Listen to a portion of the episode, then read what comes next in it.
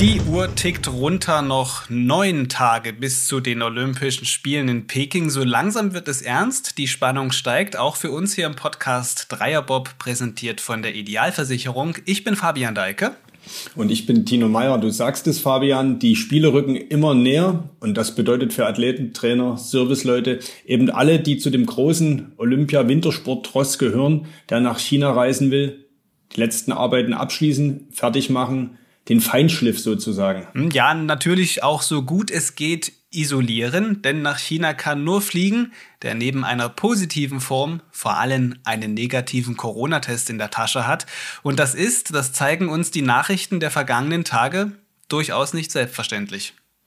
Vollkommen korrekt. Für Skispringer Andreas Wellinger ist der Traum vom dritten Olympiagold eben wegen einer Corona-Infektion nun bereits geplatzt. Das steht schon fest.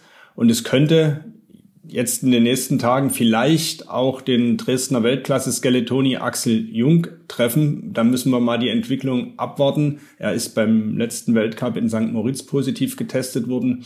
Und du sprichst von einem negativen Corona-Test, wenn es so einfach wäre. Es müssen eben zwei negative PCR-Tests vorgelegt werden. Im Fall von Axel Jung sind es nun sogar vier, weil er eben gerade positiv getestet wurde. Und das ist ja dann irgendwann auch eine zeitliche Frage. Ja, und für den Axel Jung ist es natürlich besonders tragisch. Er machte so ein kleines Formtief durch. In dieser Saison hat er sich in der Weltspitze zurückgemeldet, hat im Gesamtweltcup den zweiten Platz belegt und gilt ein Stück weit auch als Medaillenkandidat für das deutsche Team in China. Ja, und das deutsche Bob- und Skeleton-Team hat auf die sicher knifflige Lage ohnehin schon reagiert, nämlich mit einem Quarantäne-Trainingslager die seit Samstag ist die Mannschaft in Kienbaum, das ist der große Olympiastützpunkt nahe Berlin, hat sich die Mannschaft zurückgezogen, um alle Kontakte so weit wie möglich einzuschränken, befindet sich dort in einer hoffentlich sicheren Blase und wird vor dem Abflug auch nicht nochmal nach Hause fahren, sondern direkt von Kienbaum nach Frankfurt reisen. Hm, und genau darüber, wie das dort abläuft, sprechen wir heute hier im Dreierbob mit Trainer Gerd Leopold.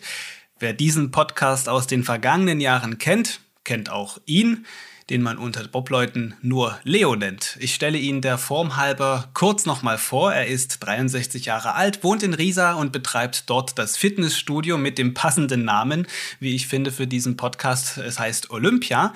Er baute in den 1980er Jahren die Trainingsgruppe an der neu gebauten Bobbahn in Altenberg auf, machte 1994 Harald Schudai zum Olympiasieger im Viererbob.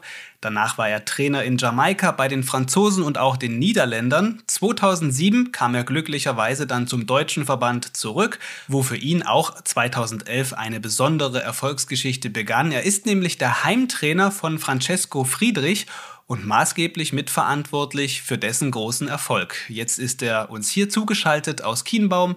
Hallo Gerd Leopold. Hallo nach Dresden. Gerd, seit Sonntag sind die deutschen Bobfahrer in Kienbaum. Du auch? Wo und wie erreichen wir dich gerade? Stehen wir dir die, die Mittagspause? Ich könnte mir vorstellen, dass du ja bis zum Abflug alles durchgetaktet hast. Da ist keine freie Minute mehr, oder?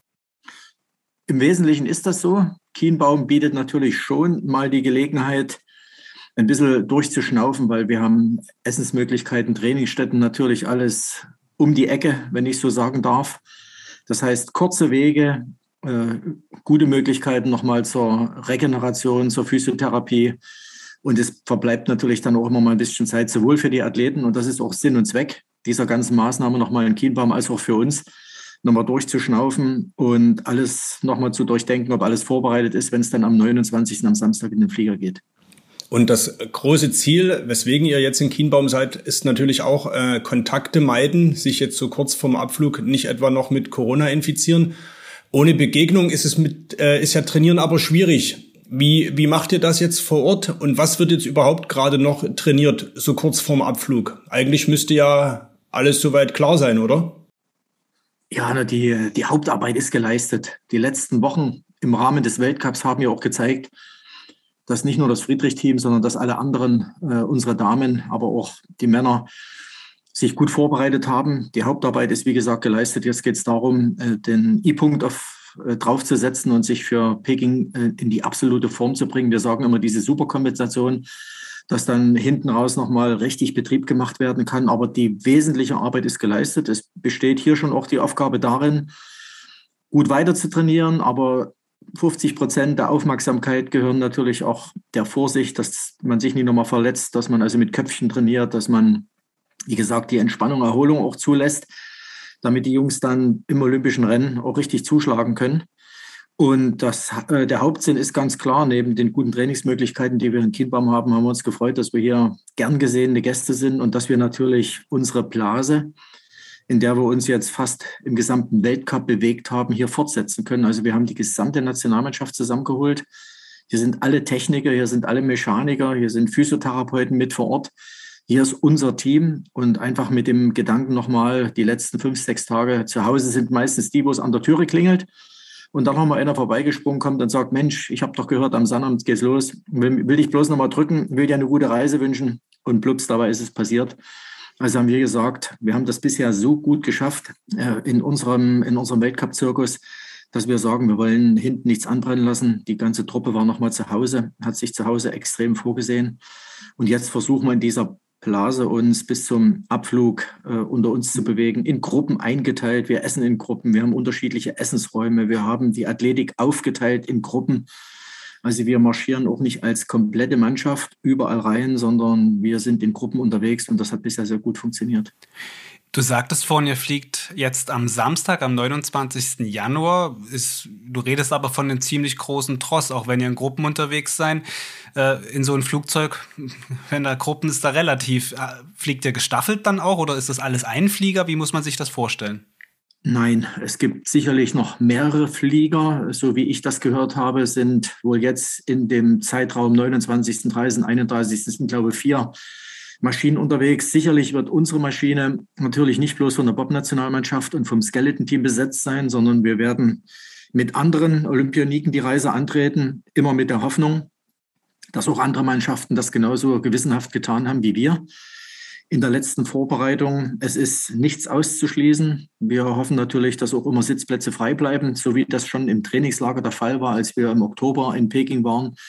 Die Maschine nach China war nicht so voll besetzt, sind wir mit zwei Maschinen geflogen. Rückzu wurden aus zwei einer gemacht, da war es was ganz anderes. Aber ich denke, die Reise jetzt am Samstag wird mit diesen Vorsichtsmaßnahmen beginnen. Ansonsten ist das letzte Risiko natürlich nicht auszuschließen. Das wissen wir auch. Wir haben hervorragende Atemschutzmasken, also wirklich die sichersten, die wir hier in, in Deutschland auch erwerben konnten. Und jetzt gehen wir einfach mal davon aus, dass alle PCR getestet sind. Und wir sind ja, drei PCR-Tests haben wir dann weg, äh, neben den zwei Schnelltests, die wir ohnehin jeden Tag machen. Und da gehen wir mal davon aus, dass in dem Flieger nichts passiert. Toi, toi, toi. Und dass wir gesund in Peking landen. Gerd, nun nützt ja aber die beste Form nichts, wenn man sich trotz aller Vorsicht dann doch noch irgendwo was einfängt. Wir haben heute aus sächsisch aktueller Sicht die Meldung reinbekommen, dass sich Axel Jung, der Skeletonpilot vom BSC Sachsen-Oberbernburg, sehr wahrscheinlich während des Weltcups, des abschließenden Weltcups in St. Moritz infiziert hat. Er ist dort noch gefahren am Freitag, weil ein Test früh neg am Morgen negativ war. Dann ist er tags darauf, glaube ich, positiv getestet äh, worden.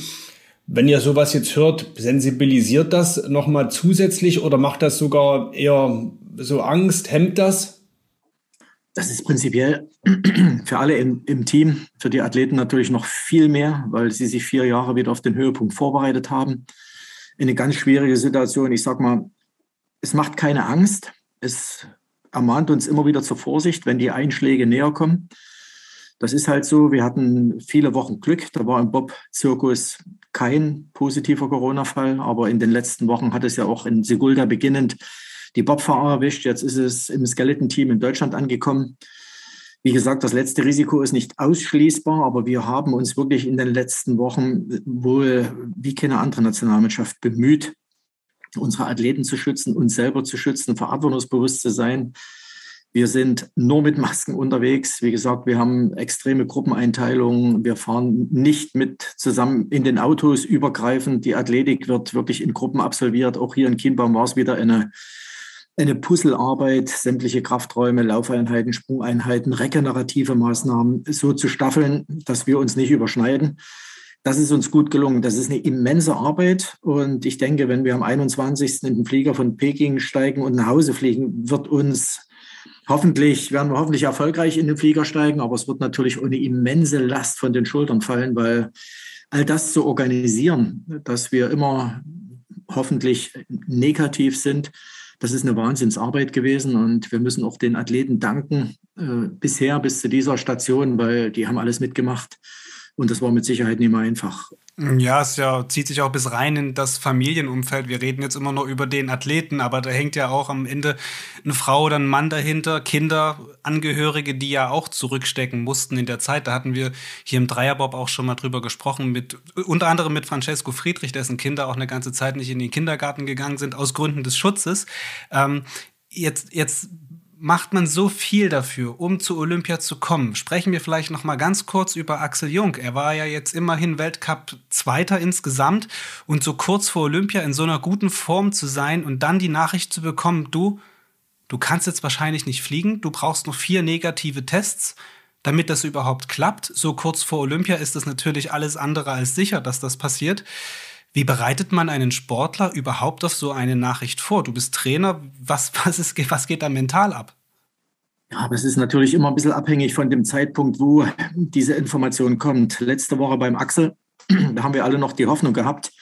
Da war der Flug noch 14 Tage äh, vor ihm und ein paar Tage mehr hatte er auch noch, bis es ins Training geht, wo wir ihm alle natürlich noch die Daumen drücken dass er in den Grenzbereich hineinkommt, wo man sagt, du kannst fliegen, du bist am Ende jetzt negativ, du hast diese Werte unterschritten, die abgeprüft werden. Aber ansonsten bricht natürlich für die Athleten eine Welt zusammen, weil es ist ganz klar für uns, wir werden in erster Linie der Verband, als auch die Athleten, in erster Linie an diesen olympischen Medaillen gemessen. Äh, ist für uns auch ganz entscheidend, dass wir wieder gut abschneiden, weil daraus erwächst ja wieder die Förderung für die nächsten vier Jahre. Insofern ist Olympia, hat ein Olympia einen wahnsinnigen Stellenwert. Das ist Motivation, Leidenschaft, Vision unserer gesamten Arbeit, sowohl für uns Trainer als auch für die Athleten. Und wenn dann ein Athlet gesagt bekommt, es wird nichts weiter mit dir passieren, aber du bist positiv getestet, du bist jetzt krank und du kannst deine Leistung nicht erbringen, dann ist das natürlich für einen Athleten äh, Wahnsinn. Zumal auch Axel Jung gerade in dieser Saison wieder in die Erfolgssport zurückgefunden hat. Das ist für Förderer, für Sponsoren, für Freunde, für Familie, für alle, die diesen Weg unterstützen, dann natürlich genauso eine, eine schlechte Nachricht. Und da stürzt schon eine kleine Welt zusammen, das kann ich mhm. mir vorstellen. Und den Athleten gebührt natürlich dann auch jede Aufmerksamkeit, um sie da wieder aufzurichten und nochmal neu zu motivieren. Ich drücke natürlich dem Axel die Daumen, dass die Messer noch nicht gelesen ist, sondern dass er noch in den Flieger kommt weil die Werte da extrem auch zurückgehen. Ich hoffe dass wir hoffen dass alle hier, genauso der Hanna Neise, drücken wir genauso die Daumen, sind ja zwei Skeleton-Athleten. Und wir sitzen auch jeden Tag auf unseren Daumen, dass es eine der Bobmannschaft erwischt. Mhm. Hanna Neise, die Junioren-Olymp äh, die Junioren-Weltmeisterin. Äh, wir wünschen Axel Jung auf diesem Weg natürlich auch alles Gute, dass das noch irgendwie klappt. Jetzt vor diesem gesamten Hintergrund fällt es schwer, die äh, so etwas wie eine Olympia-Euphorie da zu finden, auch wenn man weiß, jetzt ihr als, als Bob-Team, ihr rechnet ja schon so irgendwie fest mit Medaillen, aber da ist es ja schwierig, so eine Euphorie da hochzuhalten, so eine Euphorie zu begründen, wenn man weiß, dass permanent so eine Gefahr mitschwingt.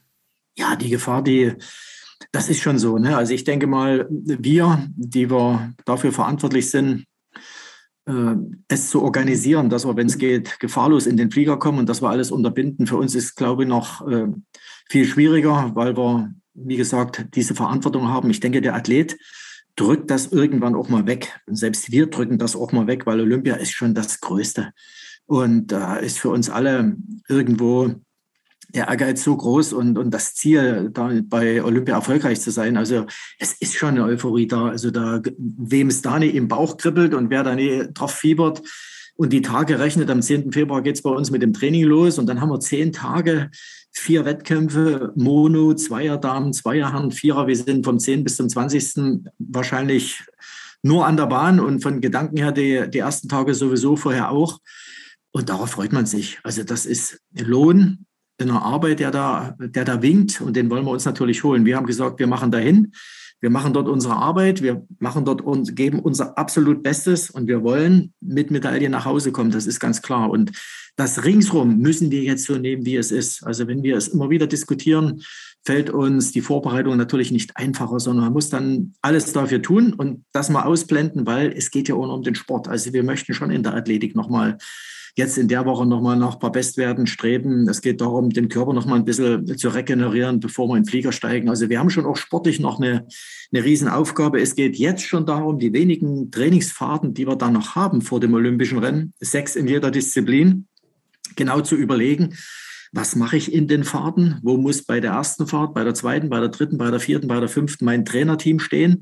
Welche Kurven brauche ich nochmal, durch die ich besonders gut durch muss? Welche Kurven nehme ich bei welchem Trainingslauf? Also diese Programme, die werden jetzt äh, entwickelt und man wird sich vorbereiten auf dieses Thema. Insofern sind wir da schon voll in, dieser, in diesem Olympiafieber drin. Und zum Glück hat es die Pandemie nicht geschafft, uns da äh, zu zerbrechen, sondern das, wir sind da völlig heiß. Also wir wollen dahin und wir wollen natürlich auch die Dinge holen, ganz klar. Was ist das Ziel? Du, du hast von athletischen Bestleistungen gesprochen, die in der Woche vorm Abflug schon noch mal kommen sollen bei den Anschiebern und auch beim, äh, beim Piloten. Kannst du uns mal eine, eine Hausnummer geben? Beispielsweise Bankdrücken, wie viel äh, drückt da ein Francesco Friedrich weg? Und ich könnte mir vorstellen, dass seine schweren Jungs hinten drauf, die Anschieber, sogar noch mehr schaffen. Das ist mit Sicherheit so, aber Bankdrücken ist vielleicht jetzt nicht gerade das Thema, was wir brauchen. Also ich denke, die Kniebeugeleistung zum Beispiel, ne, okay. ne, die, die, ja, ich sag mal, die 250 Kilo in der Tiefkniebeuge, die da kommen muss, die wird kommen. Es kommen die Ausfallschritte, die wir machen, fünf links, fünf rechts mit 180, 190 Kilo. Es wird nochmal ordentlich gesprungen, einer Schlussweitsprünge, logischerweise weit über der Drei-Meter-Marke. Also all das, dass man Explosivität hat, dass man schnellkräftig jetzt ist, dass die Zubringerleistungen, die da unten drunter hängen, dass die da sind, dass man weiß, jawohl, die sind da und auf denen kann ich dann auch in den nächsten Tagen aufbauen, diese Explosivität, diese diese Schnellkraft für die, für die ersten Beschleunigungsmeter auf dieser Bobbahn auch äh, ziehen. Das ist wichtig. Ne? Also diese, die Grundlage da unten drunter. Und die checkt man jetzt nochmal ab, aber die ist im Wesentlichen auch da. Und das andere ist, dass man den Athleten jetzt dieses gute Gefühl gibt, dass sie locker werden, dass sie laufen können, dass sie sprinten können, dass sie Kraft fühlen. Das ist so das, was jetzt kommt. Ne? Das sind natürlich ganz schön hohe Werte. Tino, da müssen wir uns noch ein bisschen anstrengen. Die Zugangsvoraussetzungen, um in so einen Dreierbob zu kommen, sind natürlich etwas geringer. Aber Na, Leo, wir würden Nachdem natürlich... wir uns hier gerade als Theoretiker geoutet haben und von Bankdrücken gesprochen haben, das wird uns wahrscheinlich noch schwer auf die Füße fallen äh, das, in der Szene, Fabian. Das wird uns auf jeden Fall noch nachhängen, aber wir können ja, ja auf jeden Fall, was, was Athletiktraining angeht, mal nach Riesa vorbeikommen, vielleicht zu dir ins Fitnessstudio. Jederzeit, aber ja, ich sag mal, auch die Zubringerübungen äh, werden natürlich mitgemacht, ganz klar. Wenn ein Seitenmann im Vierer am Bügel die Kraft, die Explosivität in den ersten Bruchteilen einer Sekunde auf den Bügel bringt, muss er natürlich auch gegenhalten können. Das heißt natürlich schon, dass er auch eine ordentliche Bankdruckleistung braucht, um da oben das, was von den Füßen kommt, auch ohne Verlust auf den Bügel zu bringen. Also diese Zubringerleistungen, die, die laufen natürlich nebenbei. Die sind jetzt nicht mehr wichtig in dem Sinne. Aber die muss der Athlet auch haben, muss gesund sein, muss das natürlich auch halten können, diese Kräfte. Und insofern spielen die schon eine Rolle. Also wenn ihr mich jetzt nach der Marathonzeit gefragt hättet, dann hättet ihr euch noch als Außenseiter geoutet, aber das habt ihr nie gemacht. Die Bankdrücken gehört schon noch mit dazu. Ja, ja. Diese Marathonzeit zur Vollständigkeit halber, die liegt bei dir in deinen besten Jahren als aktiver Sportler bei zwei Stunden 32 Minuten. Also Marathonlauf kennst du dich auch bestens aus. Ich will noch einmal ganz kurz auf das Thema Corona und Pandemie zurückkommen. Gar nicht jetzt unbedingt in Bezug auf die anstehenden Olympischen Spiele. Du bist Betreiber eines Fitnessstudios. Ist die Pandemie da für dich auch sowas wie ein Marathonlauf oder ist, das, ist es noch mehr ausdauerfordernd? Ja, Marathonlauf. Ich habe gerade nach dem Wort gesucht, was es, was es für, für uns eher ist. Ich betreibe ja fast seit über 26 Jahren, fast seit 26 Jahren zusammen mit Harald Schudey unser multifunktionales Sportzentrum, nicht nur bestehend aus Fitness, Fitness ist ein großer Teil, aber wir haben natürlich noch eine Minigolfanlage, wir haben Kinderland. Wir merken auch, dass die Menschen natürlich danach sehnen, dass in den Öffnungszeiten wieder ein bisschen mehr Stabilität reinkommt, weil die Leute sich bewegen wollen, weil sie etwas für ihre Gesundheit tun wollen. Und insofern hat uns die Pandemie natürlich den letzten äh, anderthalb Jahren, fast zwei Jahren äh, mächtig getroffen und, und dolle gebeutelt. Vor allen Dingen auch, wenn ich an unsere Kollegen denke, an Mitarbeiter denke, die monatelang in Kurzarbeit leben mussten. Und, und auch die letzten Wochen sind nicht so einfach, unter welchen Bedingungen wir gegenwärtig öffnen.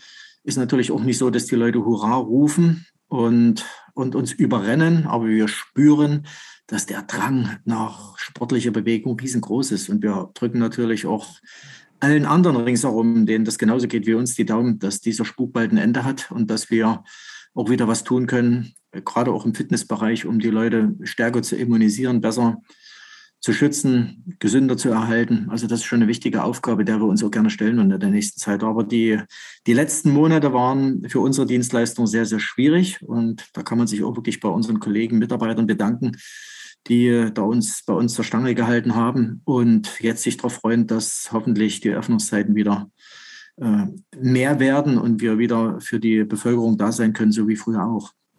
Am 4. Februar beginnen die Olympischen Winterspiele in Peking. Ab in, für die darauffolgenden 14 Wochen wird man die Leute mal animieren, neben der eigenen Bewegung auch am Fernseher präsent zu sein, die Spiele zu verfolgen, womit wir jetzt mehr oder weniger den Bogen haben zu den Spielen selbst. Die Bobfahrer sind in Yangqing unterwegs. Das ist 80 Kilometer ungefähr nordwestlich von Peking. Ihr wart im Oktober dort an der Bahn, habt Trainingsfahrten gemacht. Was erwartest äh, du oder was kannst du uns sagen? Was, was ist von der Bahn zu erwarten? Was ist von den Spielen dort vor Ort zu erwarten, organisatorisch, aber eben auch sportlich? Ja, leider war es so, dass wir nur einmal dafür natürlich für eine längere Zeit, fast vier Wochen, äh, letzten Herbst in Peking sein konnten oder in Yangqing auf der Bahn. Im Allgemeinen ist es ja üblich, dass man im Wettkampfjahr davor einen Weltcup hat, die Bahn das erste Mal kennenlernt, dann nochmal hinfährt.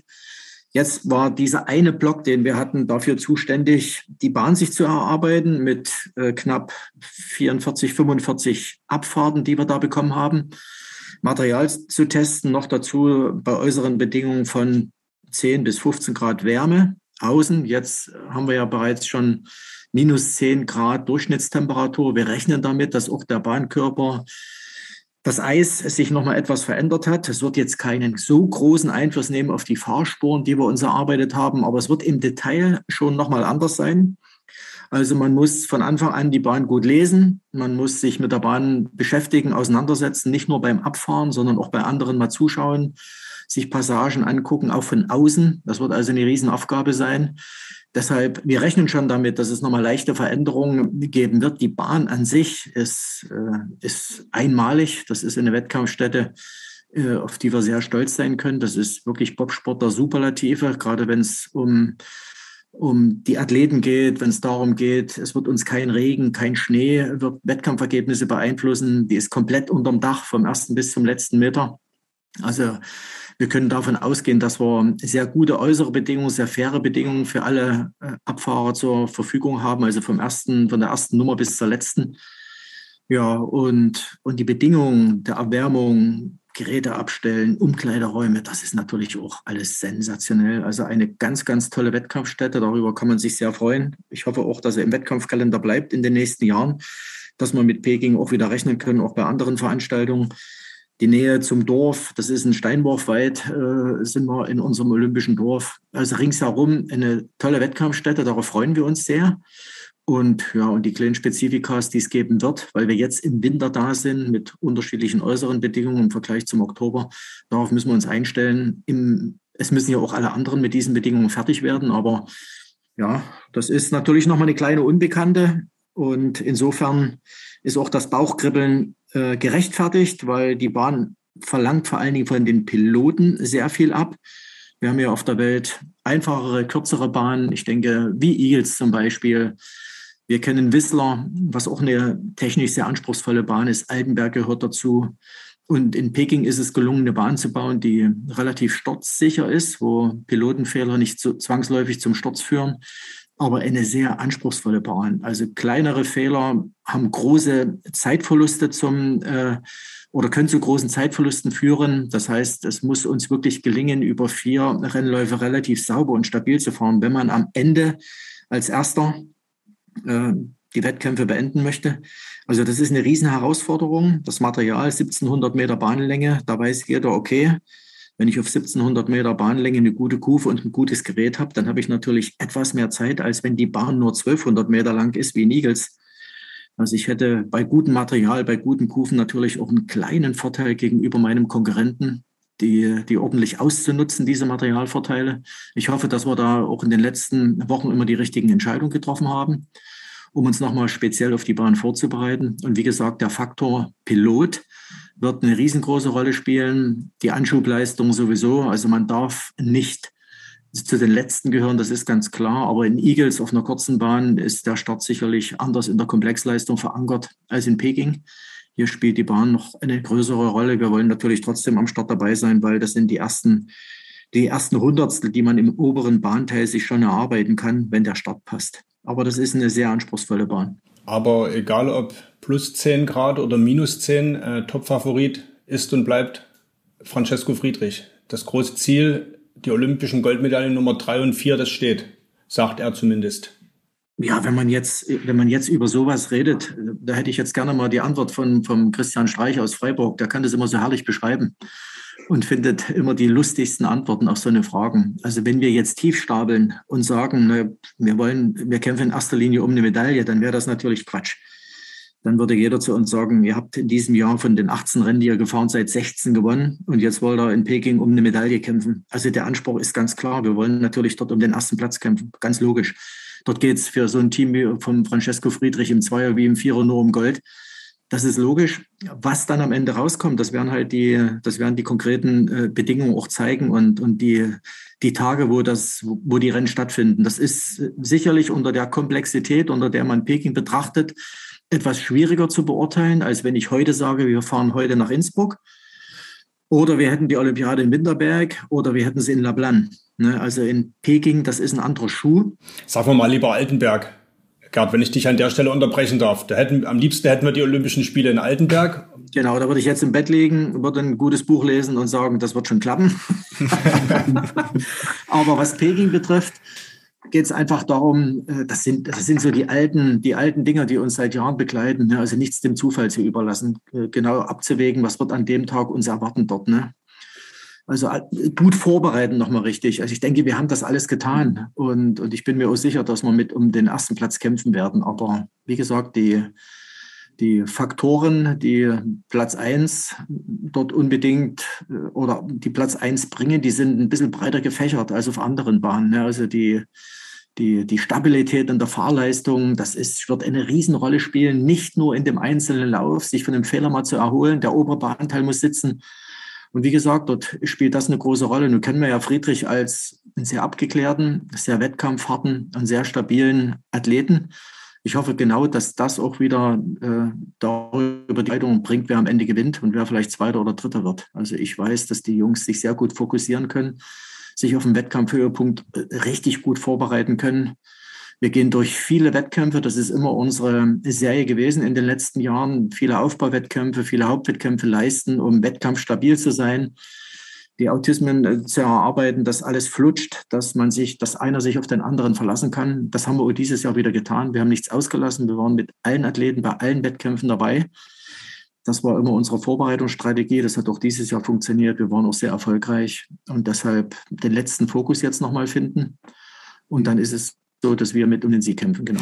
Akribisch arbeiten und wettkampfhart sein, das waren so die beiden Sachen, die du gerade schon genannt hast in Bezug auf Francesco Friedrich. Hinzu kommt auch die Komponente, dass er sehr gut mit Details umgehen kann, was ja auf der Bahn, das sagtest du auch gerade in Yanqing, ein Schlüssel sein kann. Nun gibt es noch ein bisschen Ablenkung möglicherweise zu Beginn der Olympischen Spiele für Francesco Friedrich. Er steht zur Wahl als Kandidat für den deutschen Fahnenträger. Die Nachricht, die kam am Montag rein. Ist eine große Ehre, sicherlich. Weißt du, ob er das schon erfahren hat? Wie geht er damit um? Was sind seine Gedanken daran, dass er möglicherweise mit der Fahne da reinläuft? Ja, wir haben, wir haben heute natürlich schon drüber diskutiert beim Training, bei unserer Laufeinheit heute Morgen das bleibt ja nicht, das bleibt ja nicht unbeachtet, ganz klar. Dann irgendeiner zieht das Telefon immer aus der Tasche und guckt da drauf, ach, hast schon gehört, du bist ja mit als Kandidat äh, Fahnträger vorgeschlagen. ohne Frage, wenn das so wäre, ist es immer eine große Ehre. Und, äh, und wenn das äh, Franz sein dürfte, dann wäre das für ihn natürlich was ganz Großes. Was uns dabei immer bewegt, wir leben in einer Mannschaftssportart.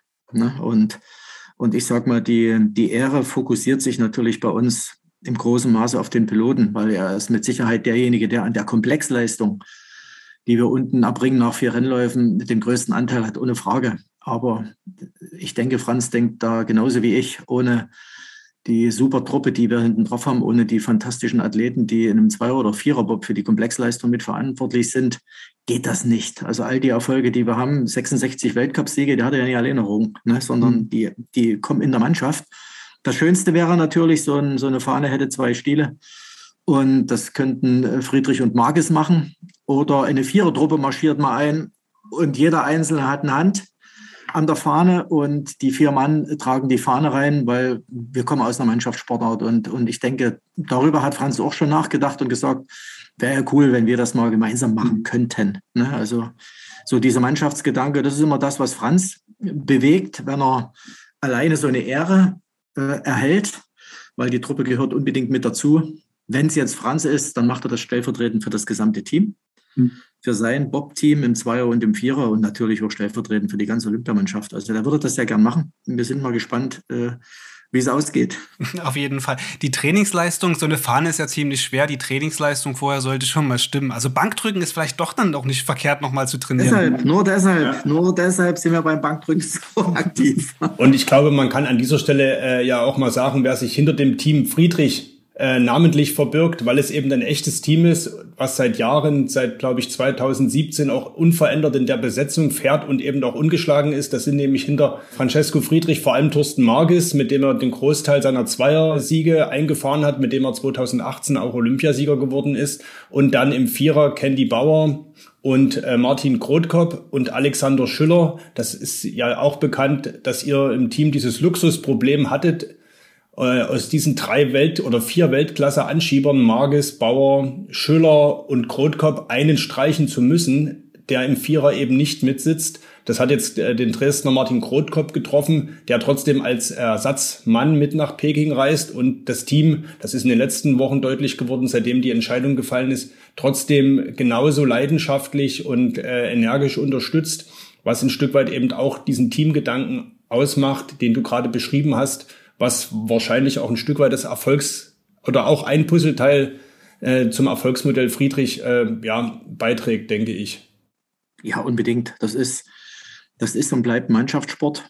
Und auch so ein Mann wie Francesco reift nur dann zu dieser Klasse, wenn er von solchen Jungs unterstützt wird, wie er sie gegenwärtig vor, äh, in seinem Team hat. Also das ist auch für die nächsten Jahre eine wichtige Aufgabe, weil wo die, wie die Reise weitergeht nach Olympia, wissen wir nicht. Aber jetzt nochmal zu Olympia. Es wäre natürlich auch eine tolle Geschichte, wenn man als Viererbob-Team mit einem Ersatzmann anreist, der ja jederzeit eine Lücke schließen konnte, könnte, ohne dass da ein Zehntel Differenz in der Startzeit entsteht. Ne? Es wäre also wirklich toll, wenn man, so wie es im Fußball üblich ist, da sitzen ja auch noch ein paar Jungs auf der Auswechselbank.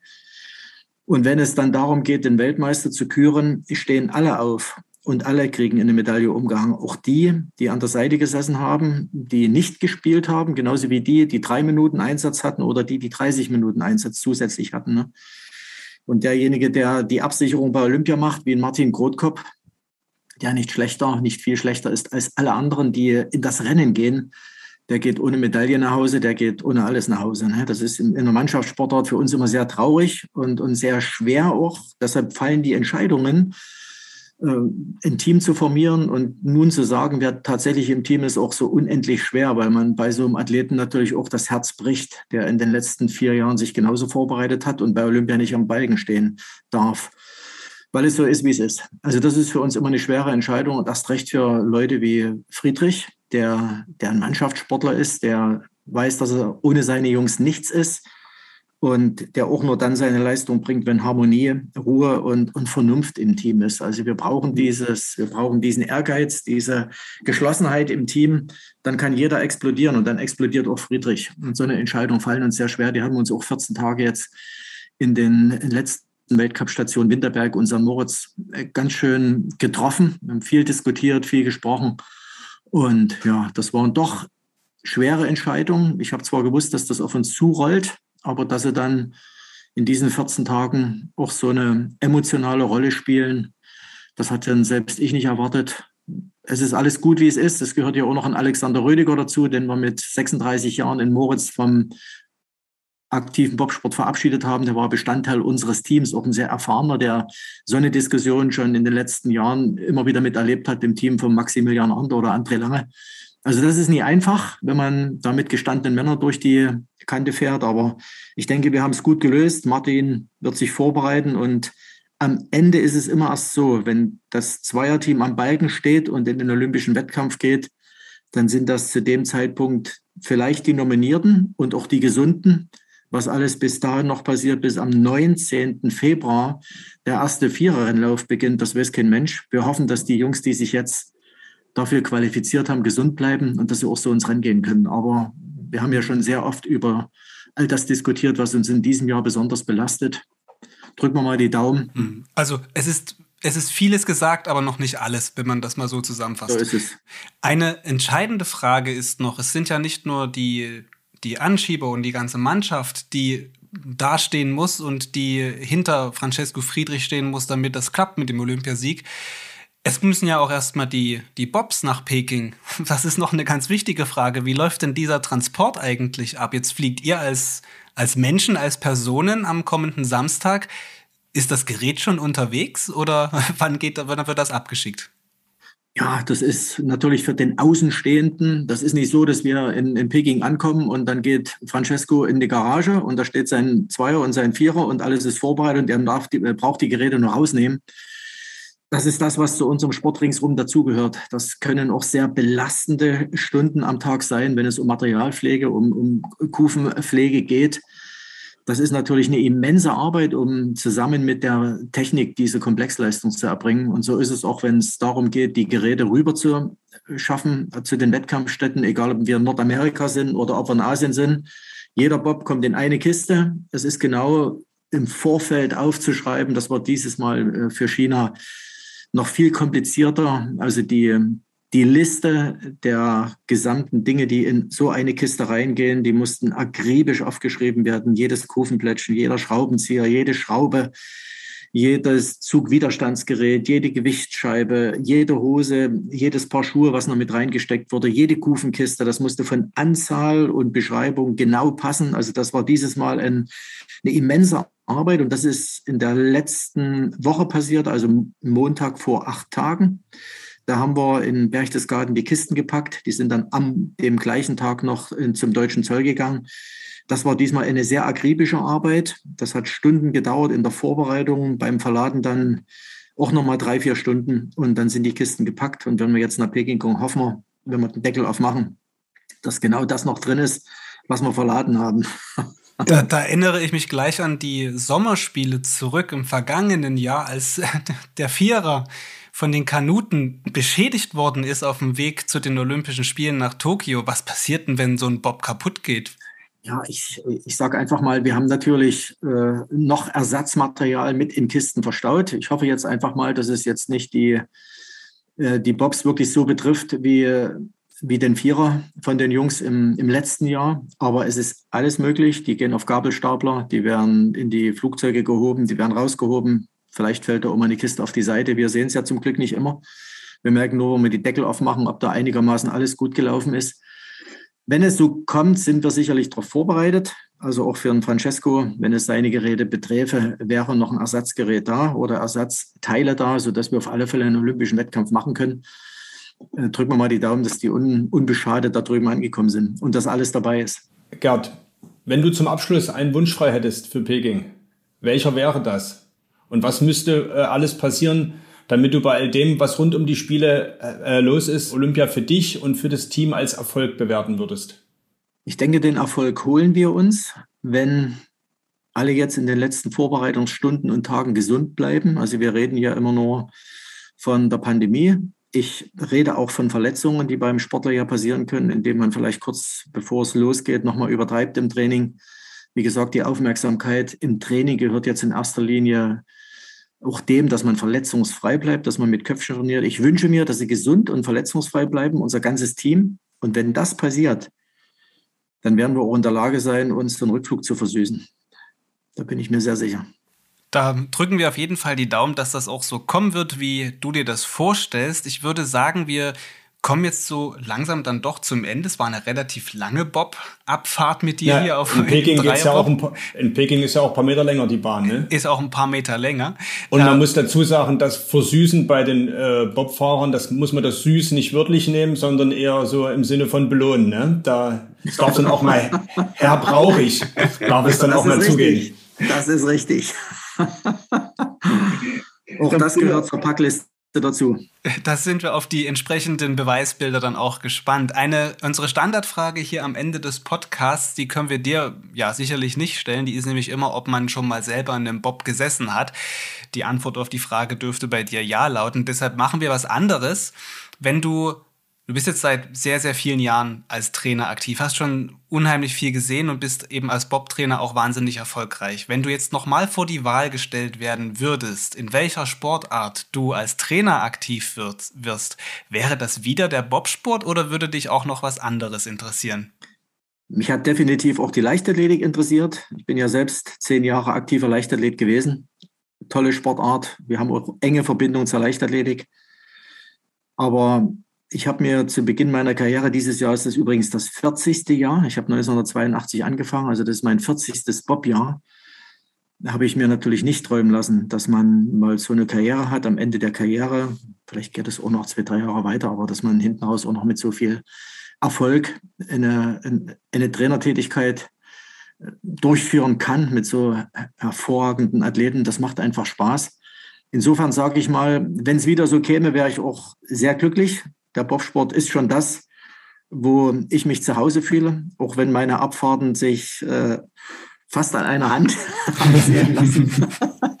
Und trotzdem geht das. Also ich, ich schiele da gar nicht woanders hin, sondern ich sage mal, der Bobsport hat mir das gegeben, tolle Menschen, Erfolg in der Arbeit äh, und, ich, und, und Spaß an der Arbeit auch vor allen Dingen. Und das ist, denke ich, das Wichtigste. Was bei den anderen Sportarten gekommen wäre, wüsste ich nicht. Der Bobsport hat mir das geliefert. Und insofern hätte ich auch nichts dagegen, wenn ich die Reise nochmal antreten dürfte. Und da hast du die Antwort auch auf die Frage, ob du schon mal Bob gefahren bist, auch noch mit beantwortet. Ich zähle nach, du bist mehr Dreier-Bob gefahren in deiner Karriere als normalen Bob. Genauso ist es. Sehr gut, War schön genau. mit dir, äh, so kurz vor Olympia nochmal gesprochen zu haben. Alles Gute für die nächsten Tage, die Vorbereitungen. Guten Flug, kommt alle gesund da drüben an und dann viel Erfolg. Wir schauen uns das an. Ja, viele Grüße auch an die Jungs bleibt vor allen Dingen gesund in den nächsten Tagen. Das richte ich sehr gerne aus. Vielen Dank an euch, dass ihr uns in den letzten Jahren und Wochen immer so toll begleitet habt. Danke fürs Daumendrücken zu Hause und ich hoffe, wir können euch was zurückgeben. Danke. Ja, dann würde ich sagen, der Countdown läuft. Neun Tage noch bis zu den Olympischen Spielen. Auch für dich bedeutet das, wie wir es in der letzten Folge schon gesagt haben, Tasche packen, alles vorbereiten für den Flieger, vielleicht noch das ein oder andere Mal testen. Und was ich gerade in dem Gespräch ganz am Ende noch vollkommen überraschend fand, das hatte ich so gar nicht auf der Uhr, dass Gerd Leopold sein 40. Jubiläum vor sich hat. Ich glaube, da sollten wir dann nach Olympia auch noch mal drauf eingehen. Also, du kannst die Zeit in Peking auch vielleicht dafür verwenden, dir was für den Leo einfallen zu lassen. Ja, die Packliste ist auf jeden Fall äh, schon geschrieben, auch wenn ich keine extra Kisten nach China schicken werde, sondern mit einer einfachen Reisetasche auskomme. Aber auch da will ja alles durchgeplant und ja, nichts vergessen werden. Und ich überlege mir nach diesem Gespräch jetzt auch, was meine kleine süße Belohnung sein könnte für den Rückflug. Ja, vielleicht findest du ja irgendeine leckere chinesische Spezialität, wobei lecker ja auch immer, ja gut, äh, ich will das gar nicht weiter vertiefen, was kulinarische Köstlichkeiten geht. Ich bin jetzt schon gespannt darauf, was du uns erzählen wirst. An Dingen, die du vielleicht in China so siehst, hörst, schmeckst und riechst. Warten wir es ab. Wie gesagt, jetzt geht es erstmal um den Feinschliff. In diesem Sinne, bis zur nächsten Folge. Und die könnte vielleicht sogar schon aus China sein, zumindest was dein Teil anbelangt. Wir bleiben gespannt, ob das dann auch alles so kommt, wie wir das ja uns so vorgestellt haben.